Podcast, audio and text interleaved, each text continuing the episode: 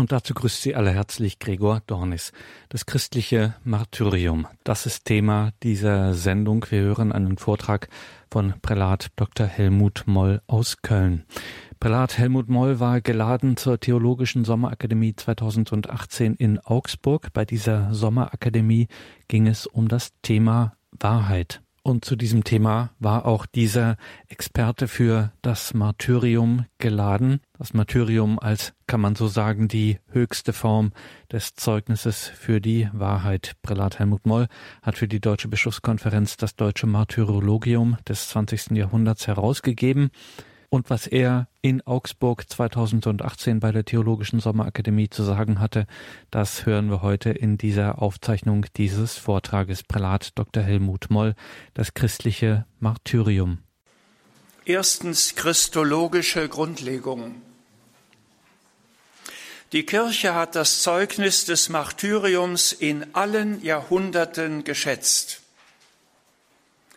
Die dogmatische Konstitution über die Kirche Lumen Gentium hat Folgendes festgehalten, ich zitiere, da Jesus, der Sohn Gottes, seine Liebe durch die Hingabe seines Lebens für uns bekundet hat, hat keiner eine größere Liebe, als wer sein Leben für ihn und die Brüder hingibt. Johannes 15.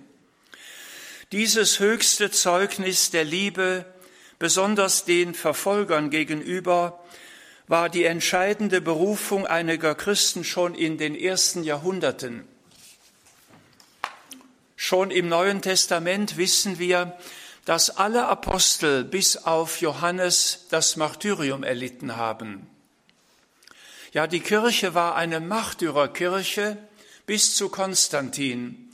Und so gut wie alle Bischöfe von Rom, die wir heute Päpste nennen, haben das Martyrium erlitten, sodass der höchste Grad der Heiligkeit nicht darin bestand, dass er ein tugendhaftes Leben führte, sondern dass er wie Christus das Martyrium erleiden musste. Das Zweite Vatikanische Konzil hat zugleich deutlich gemacht, es ist ein leuchtendes Zeugnis des Glaubens, den viele Märtyrer gegeben haben. Papst Benedikt XIV., der wohl gelehrteste Papst aus dem 18. Jahrhundert, hat dann das Martyrium in festgelegte Kriterien eingeteilt. Und das ist der Grund, weshalb ich heute zu Ihnen sprechen darf. Was sind die entscheidenden Kriterien, damit ein Christ den Ehrentitel Märtyrer erhalten darf? Und wichtig ist immer, dass sie Christus gleichgestaltet werden. Also nicht einfach Leute, die per Zufall umgebracht werden, sondern Personen, die bewusst und gewollt, bereitsam und gehorsam diesen glaubwürdigen Tod des Martyriums erlitten haben. Das deutsche Martyrologium des 20. Jahrhunderts, das hier ausliegt und das inzwischen in sechster Auflage vorliegt, hat in der vierten Auflage 84 neue Namen, in der fünften Auflage 76 neue Namen und in der aktuellen sechsten Auflage über 100 neue Lebensbilder. Woher kommt das, dass bisweilen es so spät kommt? Das kommt daher, dass die eigenen Ordensgemeinschaften vor allen Dingen die Missionsorden, ihre eigene Geschichte noch nicht aufgearbeitet haben. Das ist heute so, dass die eigenen Orden sagen, was interessiert uns die Vergangenheit, wir schauen nur nach vorne. Das ist keine gute Grundlage, sondern in der sechsten Auflage konnten 35 steile Missionsschwestern neu aufgenommen werden, die im Pazifik umgebracht worden sind und aus dem Kommunismus, also die Donauschwaben, die Russlanddeutschen, die Volksdeutschen, von denen bekamen wir sukzessive immer neue Namen genannt, die unter Stalin oder unter Tito ihr Leben gelassen haben. Punkt zwei. Martyrium ist ein Zeichen der christlichen Liebe. Der Märtyrer ist nicht einer, der Vergeltung übt, der nicht einer ist, der Rache schwört, sondern der bereit ist, wie Christus am Kreuz, sein Leben für den Glauben hinzugeben. Beim Angelus am Fest des heiligen Stephanus im Jahre 2007 stellte Papst Benedikt heraus, das tiefe Band, das Christus mit seinem ersten Märtyrer Stephanus vereint, ist die göttliche Liebe. Dieselbe Liebe, die den Sohn Gottes dazu bewegte, sich zu erniedrigen und bis zum Tod am Kreuz gehorsam zu sein. Damit wird schon deutlich, ein Blutzeuge bekommt nur dann den Ehrentitel, Kriterium, wenn er auch am Ende eines gewaltsamen Todes stirbt. Wenn er zum Tode verurteilt worden ist, aber dann doch überlebt, weil die Exekution nicht durchgeführt wurde, ist er kein Märtyrer, sondern wie Christus am Kreuz muss der Tod durchgezogen werden. Das christliche Martyrium, meine Damen und Herren, ist etwas ganz anderes als die sogenannten Selbstmordattentate, von denen wir ständig in der Zeitung lesen, dass da islamistische Leute sagen, wir wollen uns und andere in die Luft sprengen, unschuldige Menschen, um blutbefleckt zu Allah zu kommen und so schneller bei ihm zu sein. Der Selbstmordattentäter ist einer, der nicht aus Liebe handelt, sondern er ist einer, der sich umbringt, was mit Kollegen Ziegenhaus richtig wiedergegeben niemals ein Martyrium ist. Der Selbstmörder, der sich selber bewusst und gewollt in den Tod gibt, kann nie ein Märtyrer sein so dass auch Judas, einer der zwölf, kein Märtyrer ist, kein Heiliger ist. Und alle, die bewusst oder auch unbewusst sich selber das Leben genommen haben, konnten in das deutsche Martyrologium nicht aufgenommen werden. Das ist wichtig zu sagen, dass der Märtyrer das Martyrium erleidet und nicht sich selber gibt.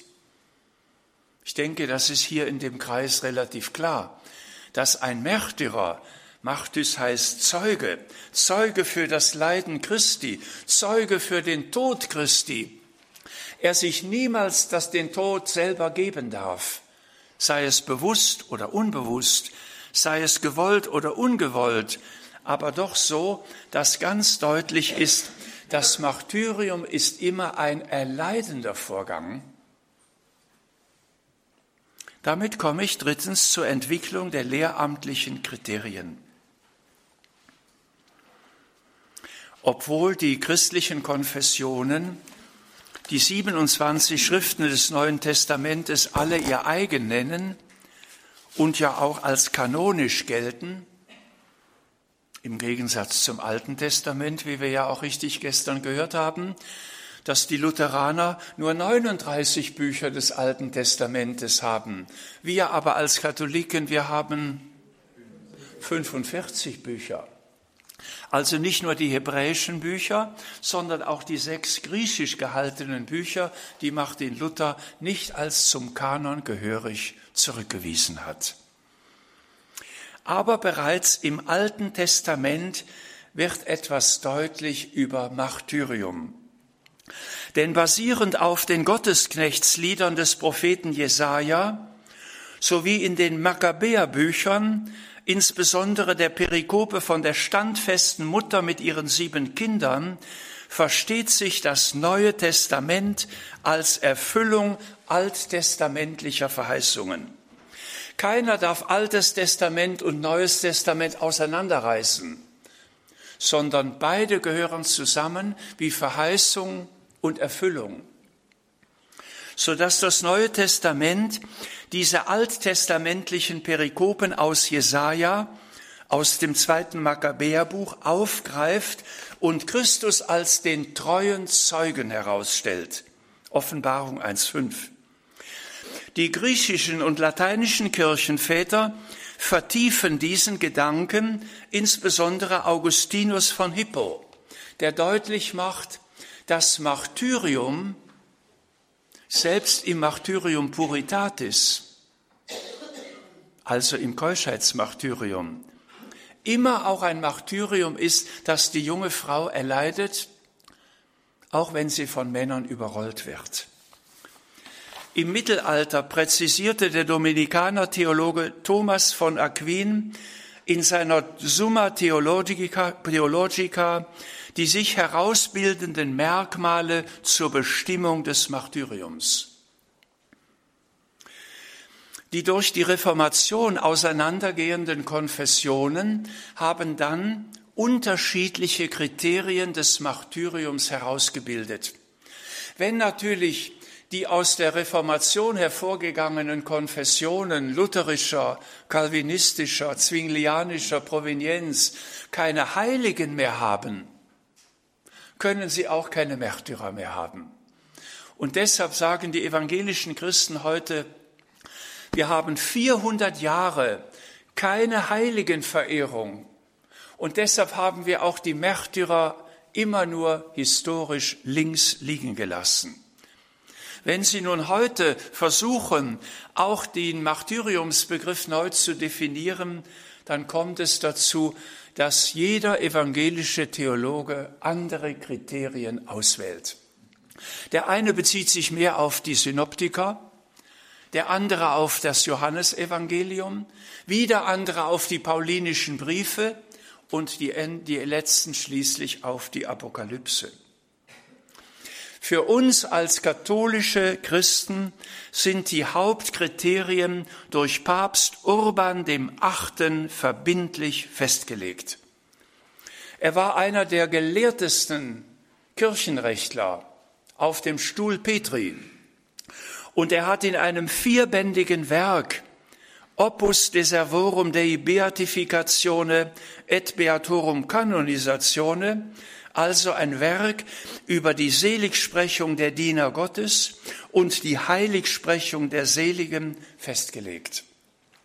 Und diese drei Kriterien, so habe ich noch die letzten Tage nochmal neu nachgedacht, auch nach einem äh, nach einer kürzlichen Begegnung in der Heiligsprechungskongregation in Rom, der ich über zehn Jahre auch gedient habe in Rom, sind es drei Kriterien, die verbindlich sind bis heute und die hoffentlich alle in der Heiligen Schrift des Neuen Testamentes wiederzufinden sind.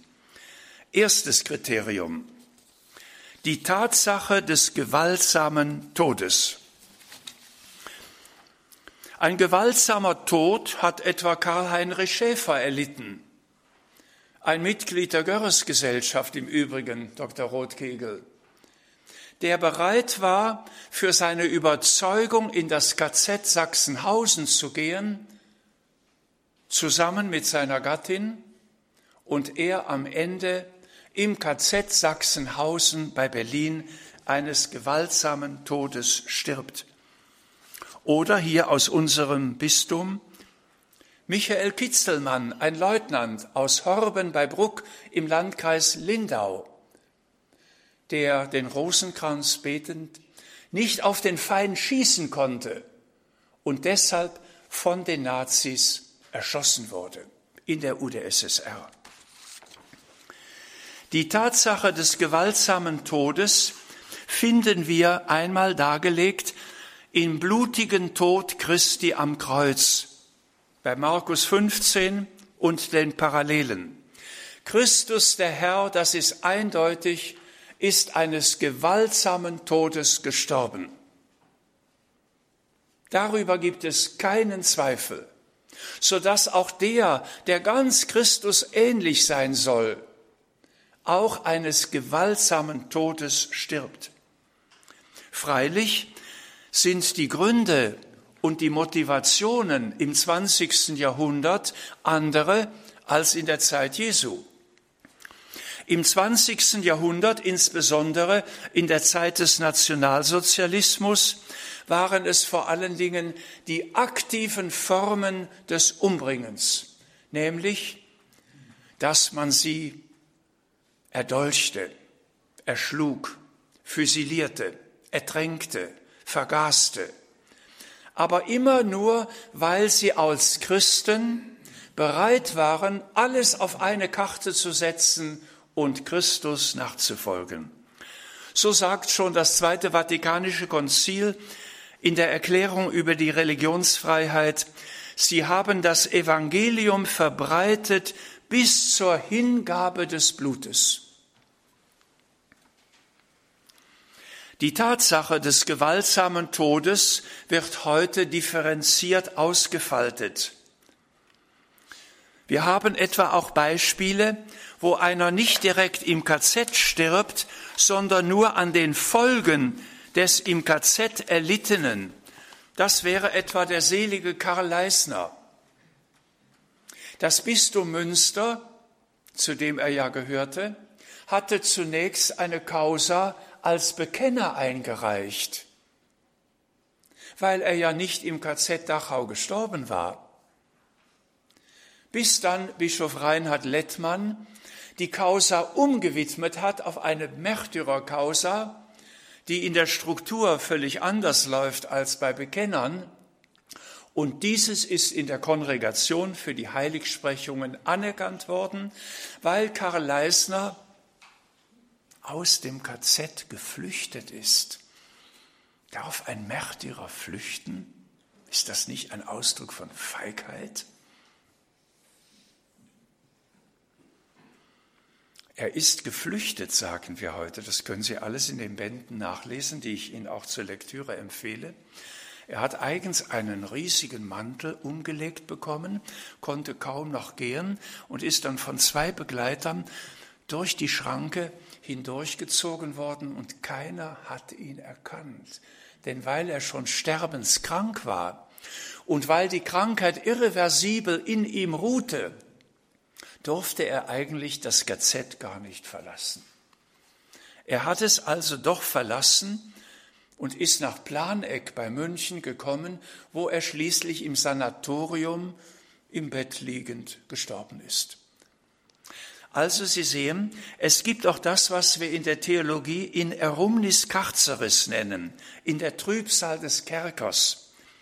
Und wer geschichtlich gut bewandert ist, der weiß, dass es das schon in der alten Kirche gegeben hat, nämlich bei dem heiligen Papst Pontianus und dem heiligen Hippolyt, die nämlich in die, in die Bergwerke von Sizilien verbannt wurden, damit sie dort bei der harten Arbeit sterben starben aber nicht, sind aber an den Folgen der Strapazen der Bergwerke gestorben und trotzdem beide heilig gesprochen.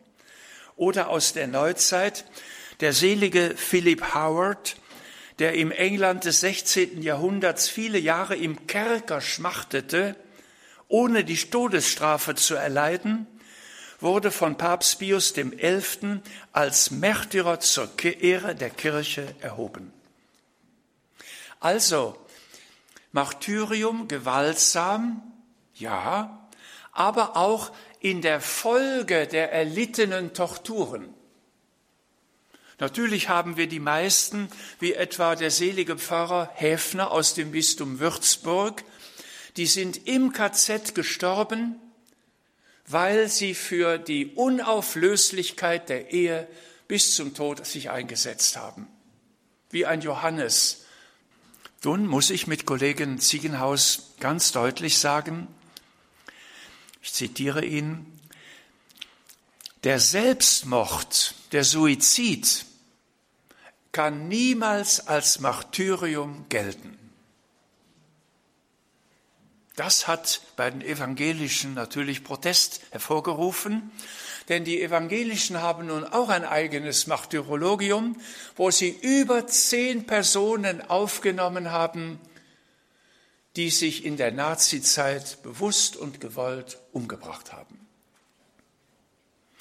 Ich kann höchstens nachher in der Diskussion die Gründe Ihnen nennen, warum die evangelischen Christen seit Luther sagen, die Gnade ist wichtiger als das irdische Leben.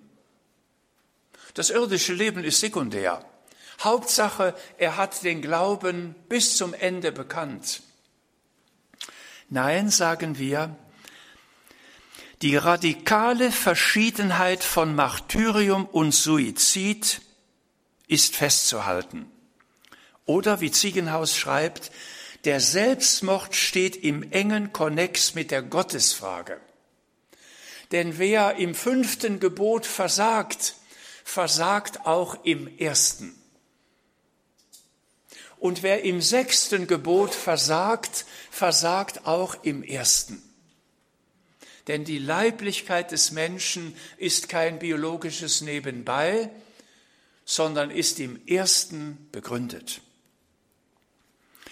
Bei Augustinus hören wir, der Selbstmord ist den Verehrern des einen wahren Gottes nicht erlaubt. In 1 Korinther 13, Sie sind ja bitte alle bibelfest, oder?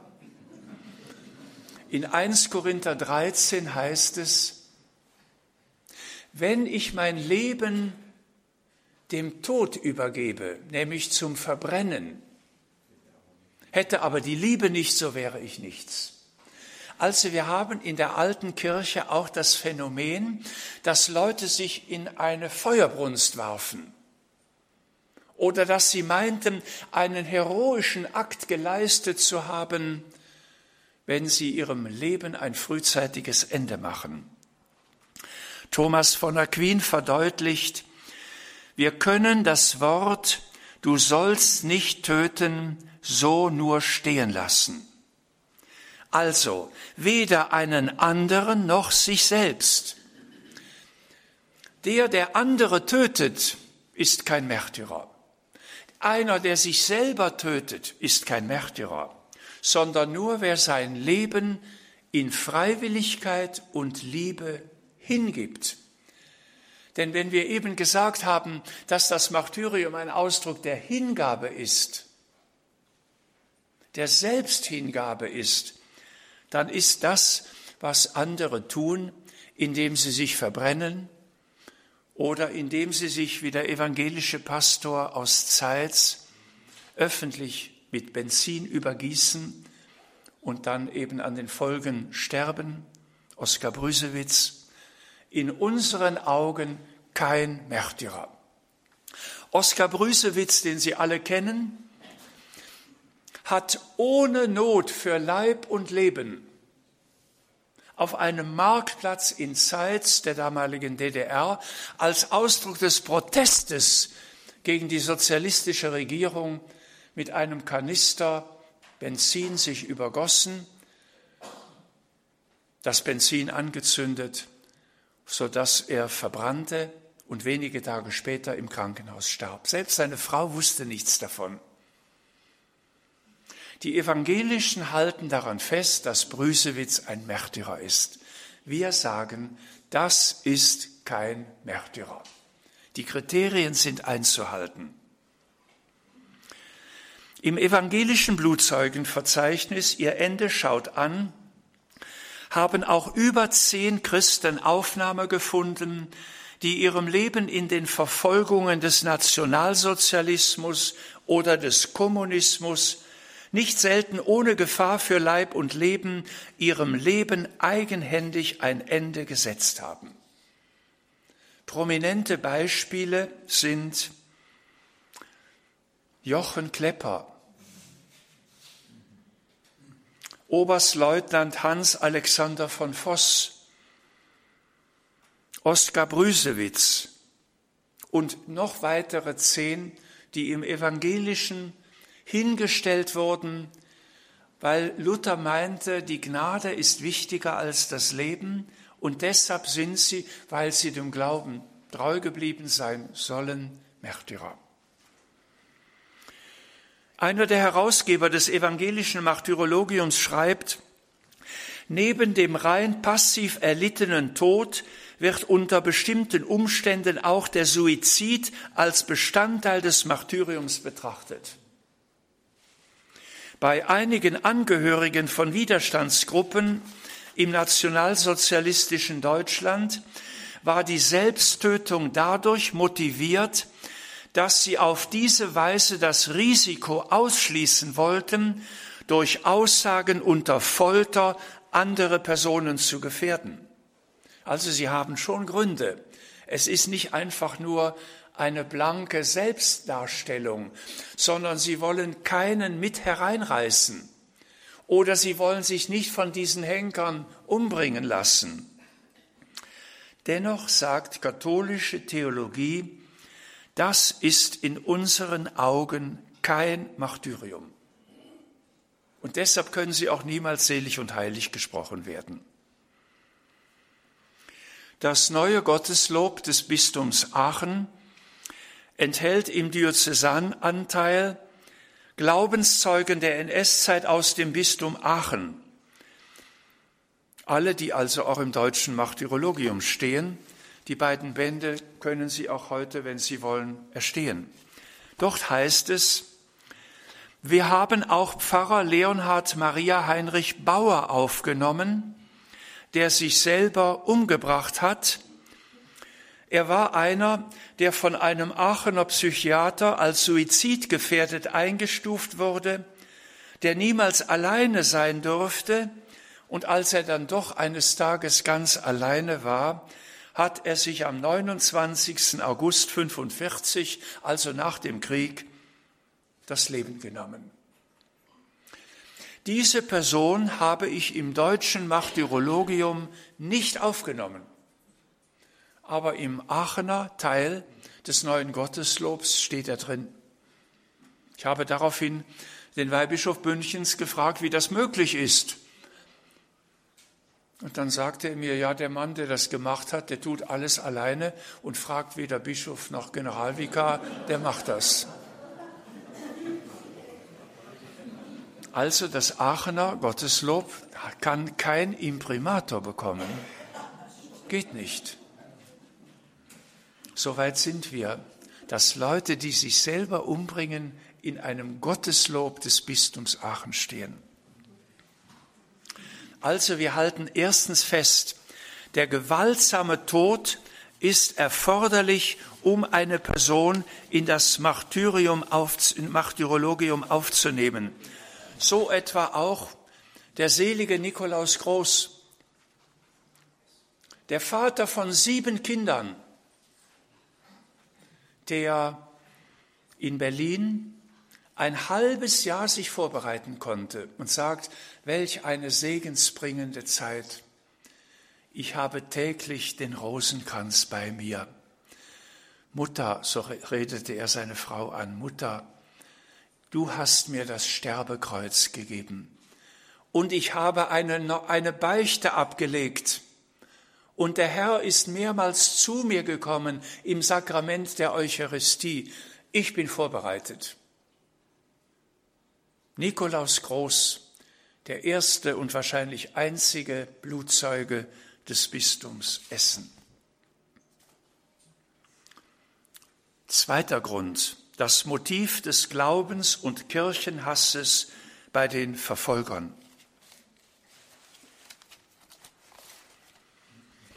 Als ich die sechste Auflage Papst Franziskus überreichte, war auch er sichtlich ergriffen und sagte, nachdem ich ihn zunächst deutsch angesprochen hatte, Danke. Und dann ergänzte er, beten Sie für mich. Papst Franziskus hat kaum eine Ansprache ausgelassen, wo er nicht die Märtyrer des 20. Jahrhunderts würdigt. Ich beziehe natürlich den Osservatore Romano und lese fast in jeder dritten Ansprache spricht er davon, dass die Märtyrer heute unsere Vorbilder sind. Auf der Rückseite nochmal die Übergabe an Johannes Paul II. Schon Christus hatte die Apostel auf den Hass der Welt vorbereitet. Wenn die Welt euch hasst, dann wisst, dass sie mich schon vor euch gehasst hat. Wenn ihr von der Welt stammen würdet, würde die Welt euch als ihr Eigentum lieben aber weil ihr nicht von der Welt seid, weil ich euch aus der Welt erwählt habe, darum hasst euch die Welt. Wer mich hasst, hasst auch den Vater. Wenn ich bei ihnen nicht die Werke vollbracht hätte, die kein anderer vollbracht hätte, wären sie ohne Sünde. Also, das Martyrium eines Christen geht niemals an, ohne dass es Feinde gibt. Und diese Feinde können innere und äußere Feinde sein. Die äußeren Feinde waren im 20. Jahrhundert die großen Ideologien des Nationalsozialismus, des Kommunismus, so dass wir in den beiden Bänden jetzt knapp 1000 Männer und Frauen aus Deutschland aufgenommen haben in Lebensbildern, die in den Missionsgebieten in China, Korea, Papua-Neuguinea, Indien, in Afrika und in Südamerika das Leben gelassen haben. Es waren ganz unterschiedliche Gründe und ich bitte Sie noch einmal zu den beiden Bänden zu greifen, damit Sie spüren, wir leben in einer Zeit, in der wir nicht wissen, wann auch die Christenverfolgung einmal Deutschland erreichen wird. Sind wir darauf vorbereitet? Wahrscheinlich nicht. Bei seinem Besuch in St. Bartholomäus auf der Tiberinsel in Rom betonte auch Papst Franziskus bei der Erinnerung an die Märtyrer der Gegenwart den Hass als die Wurzel jeglicher Verfolgung. Denken Sie nur an den französischen Priester Hamel, der von zwei islamistischen Tätern während der Feier der heiligen Messe umgebracht wurde und mit Zustimmung des Papstes konnte das französische Bistum gleichsam sofort das Seligsprechungsverfahren eröffnen. Denn normalerweise ist eine Frist von fünf Jahren einzuhalten. Das hat kluge Gründe, dass nach der ersten großen Begeisterung am Ende nur noch ein verpufftes überbleibt. Und wenn es nach fünf Jahren noch eine weitere Verehrung gibt, dann kann der Diözesanbischof nach Rücksprache mit dem Papst das Verfahren eröffnen. Der Papst Franziskus schreibt, der Ursprung aller Christenverfolgung ist der Hass. Denn wir sind von Christus erlöst und der Fürst der Welt will dies nicht, der Teufel. Er hasst uns und bewirkt Verfolgung, die sich seit der Zeit Jesu und der frühen Kirche bis in unsere Tage fortsetzt. Mein Lehrer Papst Benedikt XVI. schreibt an die Kongregation, dass auf dieses Kriterium Wert gelegt werden muss. Wenn kein Hass auf den Glauben vorliegt, wenn also plötzlich einer bei einem Bombenanwurf hier in Augsburg auf einer auf eine Munition trifft und sein Leib in tausend Stücke auseinanderbricht, ist es kein Martyrium. Ein Martyrium ist nur dann gegeben, wenn auch die neutestamentlichen Voraussetzungen, Professor Reiser, gegeben sind. Wenn sie nicht gegeben sind, habe ich als Verantwortlicher der Deutschen Bischofskonferenz sie nicht aufgenommen. Wenn eines der drei Kriterien nachweislich nicht erfolgt ist, der gewaltsame Tod, das Bekenntnis zu Christus und bald das dritte, nämlich das Schwierigste, die Bereitschaft für den christlichen Glauben zu sterben. Wenn eines nicht erfüllt ist, können sie nicht aufgenommen werden. Weil auch heute Österreicher hier sind, erlaube ich mir auch einen kleinen Hieb auf Wien. Im österreichischen Martyrologium des 20. Jahrhunderts fand das Mitglied des Trinitarierordens, Schwester Angela Maria vom Heiligen Herzen Jesu, Autsch, Aufnahme. Die Ordensfrau wurde 42 in das KZ Auschwitz eingeliefert. Ein Jahr später arbeitete sie im SS-Lazarett in der Krankenabteilung und als Wirtschafterin und Köchin. Als alliierte Kampfflugzeuge das SS-Lazarett 44 bombardierten, bei dem viele SS-Männer auch den Tod fanden, brach Schwester Angela tot zusammen. Die Ordensfrau, deren Verfahren das Erzbistum Wien führt, starb also eines gewaltsamen Todes, aber nicht aus Hass auf den Glauben, sondern durch einen Bombenabwurf. Das im Jahre 1990 eröffnete Seligsprechungsverfahren von Kardinal Grohr beantragt, wurde 97 nach Rom überstellt. Das Wiener Ordinariat teilte Ende August 2017 mir mit, die römische Kongregation für die Selig- und Heiligsprechungen habe den Prozess umgewidmet in eine Bekennerkausa.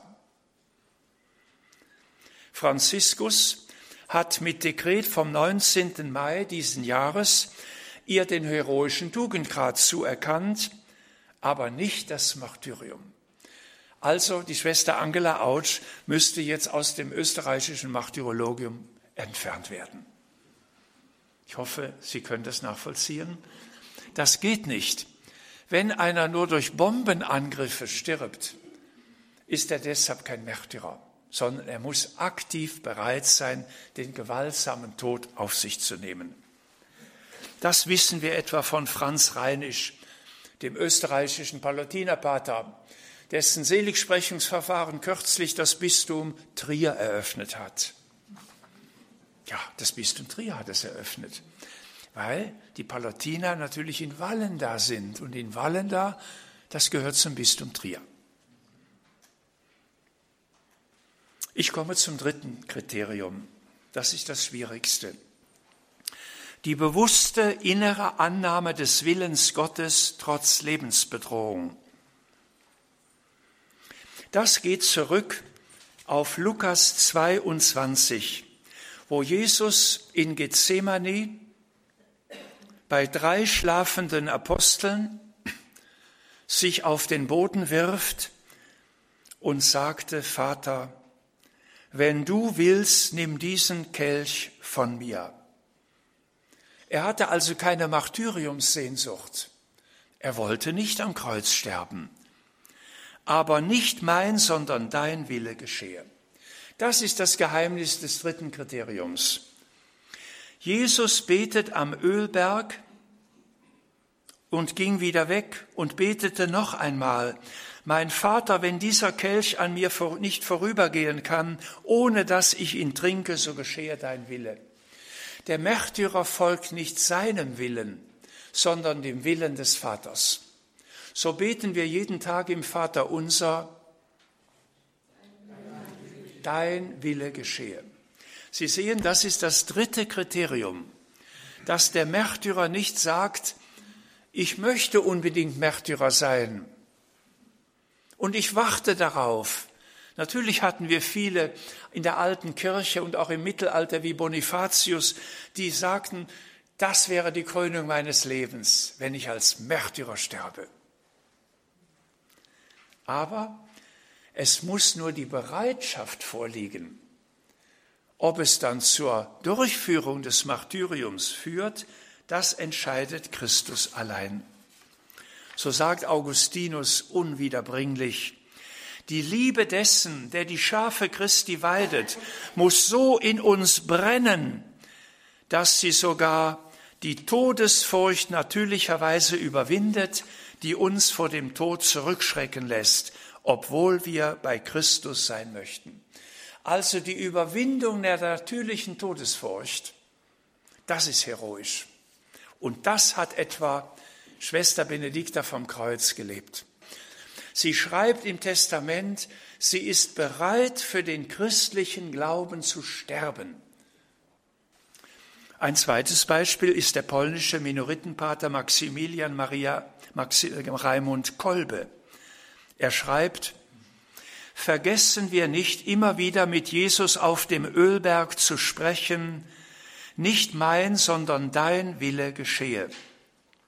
Wenn Gott es für richtig und gut findet, dass es so sei wie auf dem Ölberg, dass unsere Bitten keinen Erfolg haben sollen und wir den Kelch bis zur Neige trinken müssen, auch dann wollen wir nicht vergessen, dass Jesus nicht nur für uns gelitten hat, sondern danach in Herrlichkeit auferstanden ist.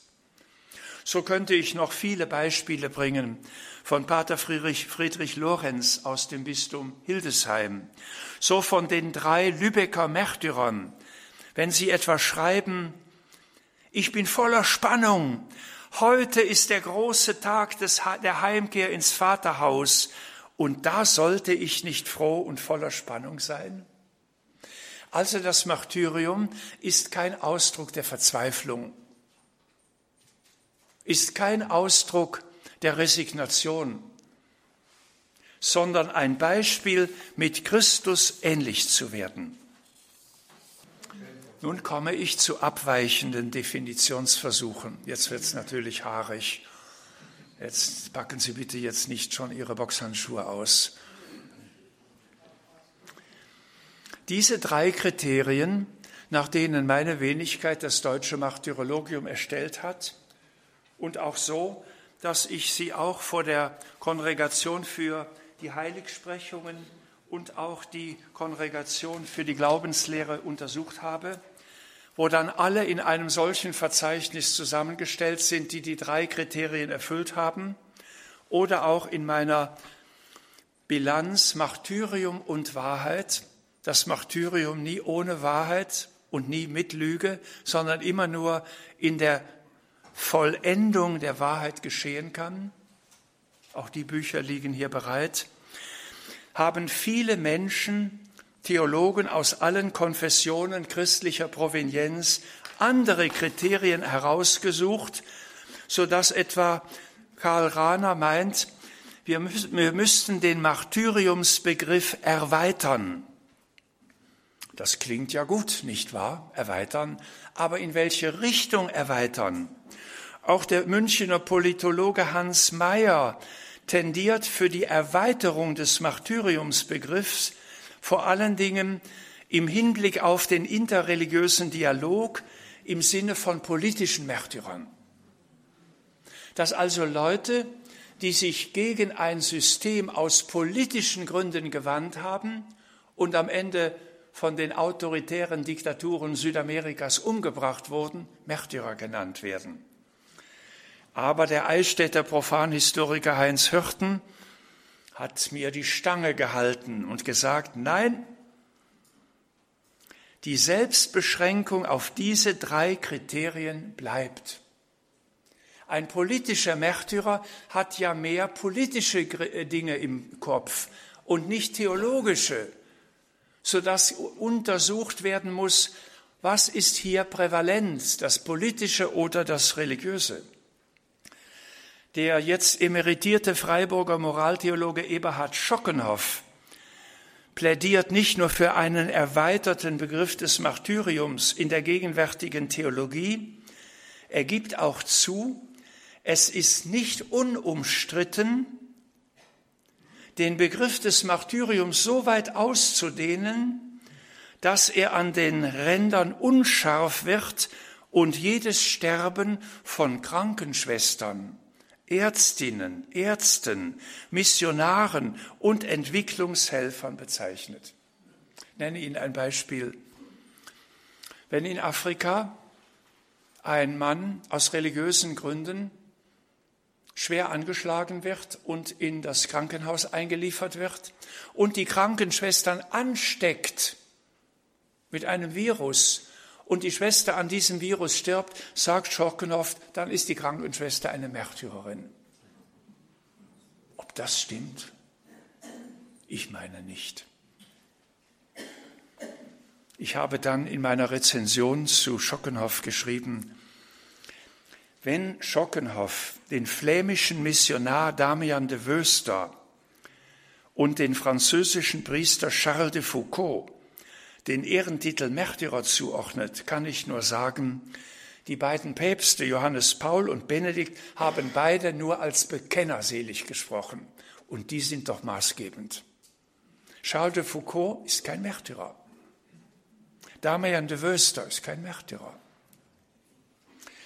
Der evangelische Historiker Christoph Strom kam bezüglich der Kriterien im Vergleich zur katholischen Lehre zu folgender Einschätzung.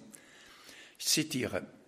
Jedoch lassen sich mit reformatorischen Grundentscheidungen anders als für einen katholischen Zugang letztlich keine klaren Kriterien zur Abgrenzung und zur damit verbundenen Wertung des Christseins vereinbaren.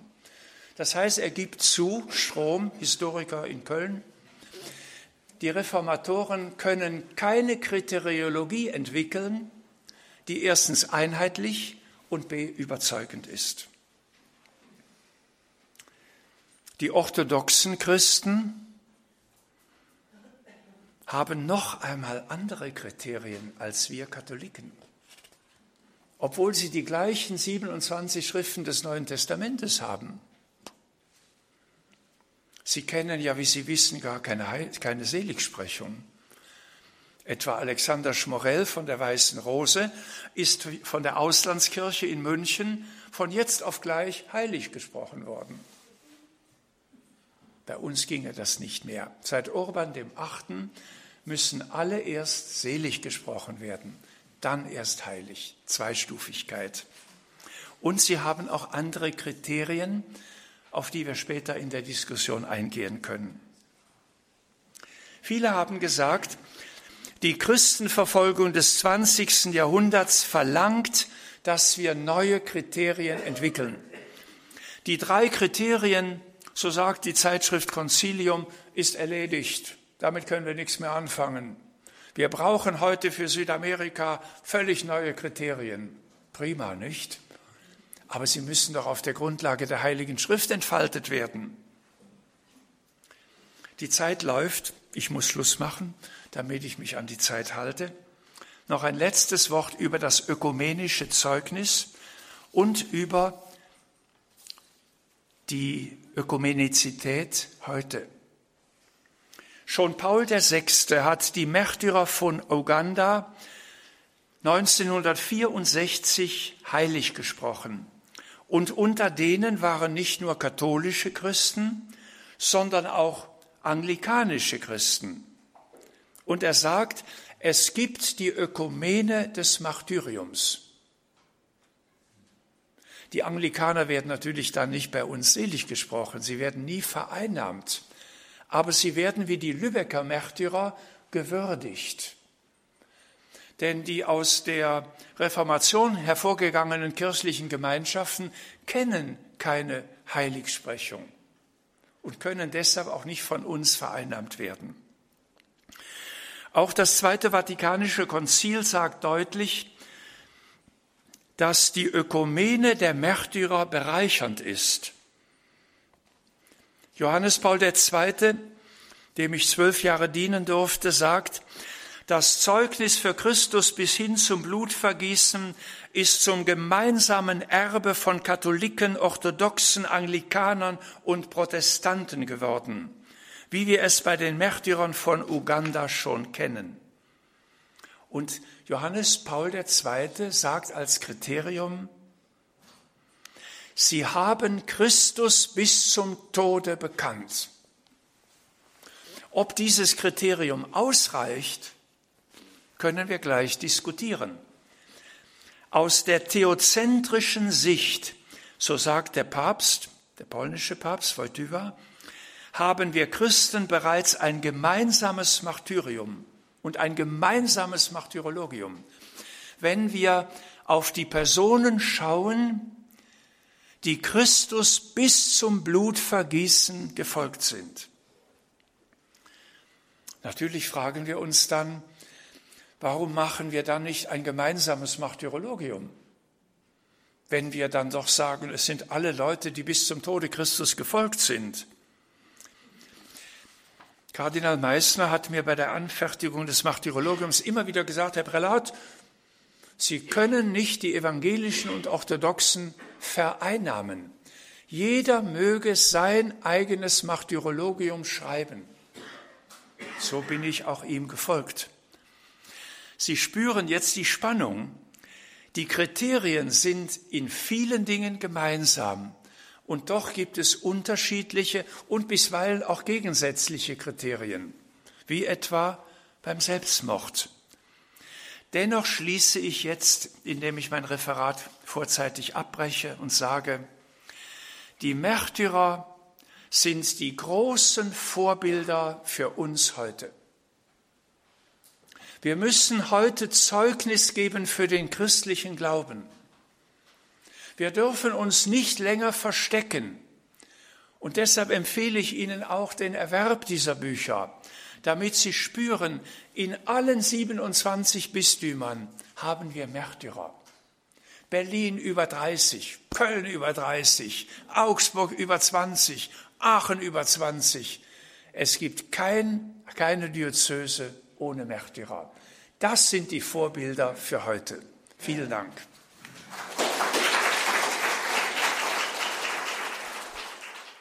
Das war Prälat Dr. Helmut Moll aus Köln bei der Theologischen Sommerakademie 2018 in Augsburg. Sein Thema das christliche Martyrium. Danke, dass Sie hier mit dabei waren. Danke für Ihr Gebet, für Ihr Opfer, für Ihre Spende für Radio Horeb. Alles Gute und Gottes reichen Segen wünscht Ihr Gregor Dornis.